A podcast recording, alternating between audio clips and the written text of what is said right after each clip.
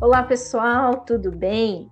Eu sou a Denise e nós estamos iniciando então o nosso Jornada Lean, que é o nosso programa de perguntas e respostas sobre o sistema Lean Manufacturing. Estamos de volta então com o nosso programa e hoje a nossa convidada é a nossa amiga Michele, que vai conversar com a gente sobre a empresa Marco Polo SA. Michele, querida, tudo bem? Seja muito bem-vinda. Conta para nós então um pouquinho sobre a empresa Marco Polo. Oi, Denise, tudo bem? Obrigada pelo convite, primeiramente, tá? Tô muito feliz em estar tá participando. Uh, vamos conversar um pouquinho então. Eu vou te explicar então como que uh, nasceu a empresa Marco Polo rapidamente, tá?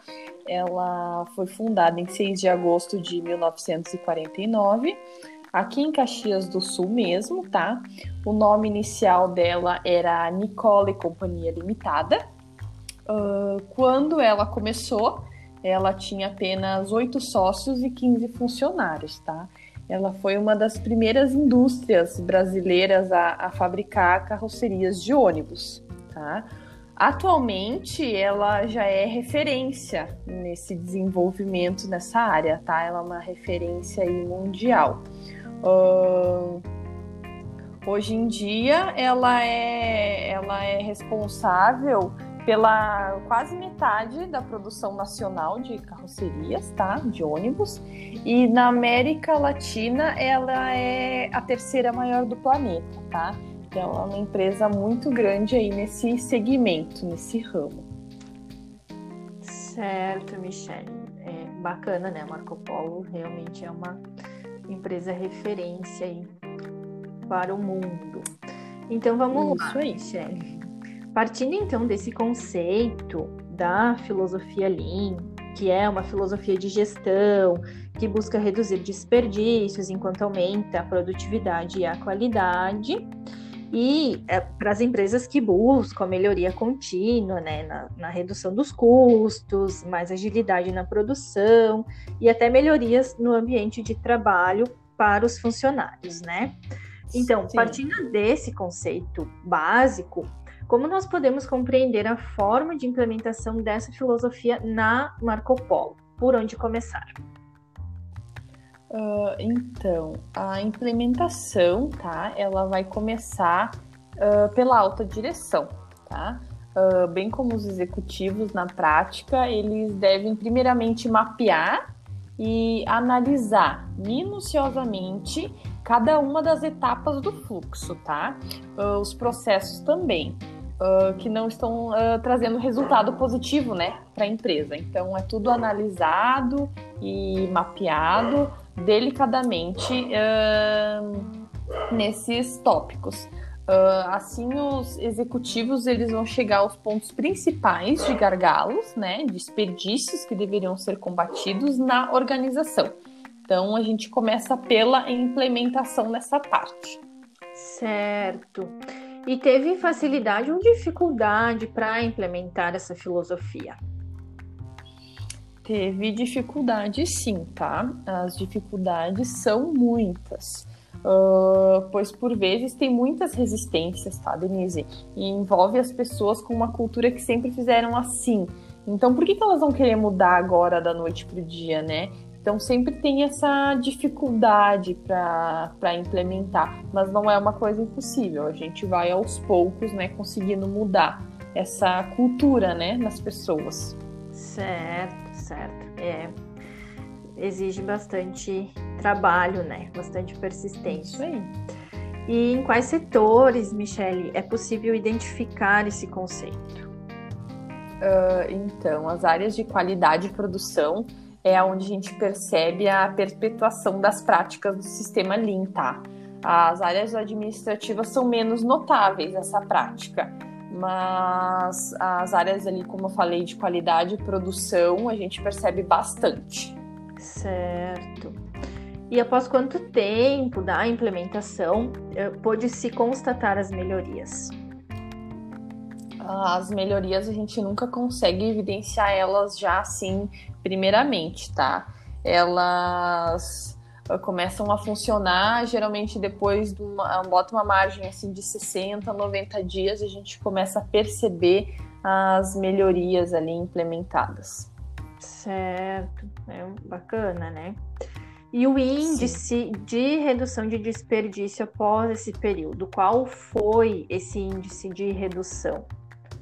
Então, esse índice, esse índice de, de, desculpa, esse índice de redução, ele não é fixo, tá?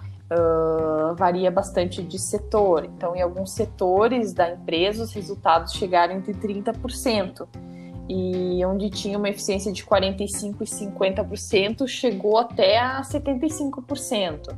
Então tem uma variável ali. Então a gente tem alguns setores que a gente conseguiu bem mais, né? Um índice de redução de desperdício. Claro, claro. Perfeito. E quanto tempo levou para a empresa estar completamente alinhada a esse sistema? Uh, na empresa, a primeira fase do projeto durou entre três anos, Denise. Certo. Então, foi um período ali de três anos para a gente conseguir se adequar, né?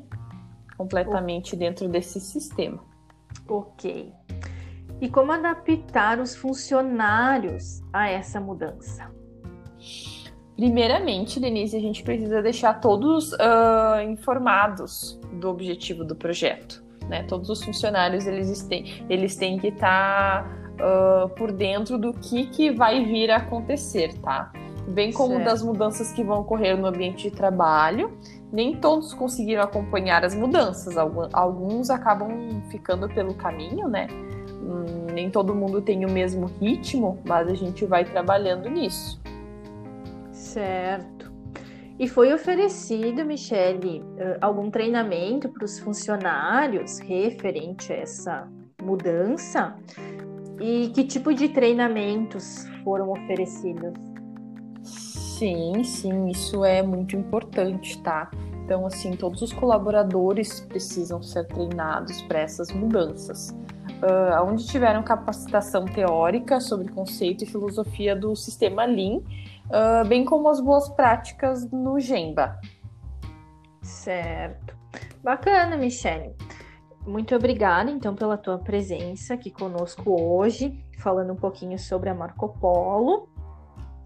Né, afinal, uh, o sistema Lean é um método ágil contínuo, né? Para quem busca uma gestão mais eficiente. E obrigado pela tua presença, Michele. Lembrando que esse foi o nosso último bate-papo, né, da nossa rádio, porque a gente vem aí com novidades a partir do mês que vem. Então a gente vai ter novidades aqui no nosso canal. Michele, obrigada mais uma vez então pela tua participação aqui conosco hoje. Obrigada, Denise, tá? Eu que agradeço, então, pelo convite novamente. Espero ter ajudado um pouco aí para a gente conversar sobre esse conceito, né, do, do método Lean, as pessoas entenderem um pouquinho mais como que funciona, como que a empresa Marco Polo funciona, né, em torno desse conceito. Fiquei bem feliz pelo convite e fico aguardando, então, aí as novidades. Estou acompanhando o canal, tá? Muito obrigada, Michelle. Acompanhe a gente lá que em breve teremos novidades. Então é okay. é isso, pessoal. Fica o nosso convite para vocês continuarem nos acompanhando né, no nosso Instagram, hashtag Jornada Desculpa, hashtag Rádio Jornada é o nosso Instagram, que em breve teremos novidades. Até lá, esperamos vocês. Tchau, tchau.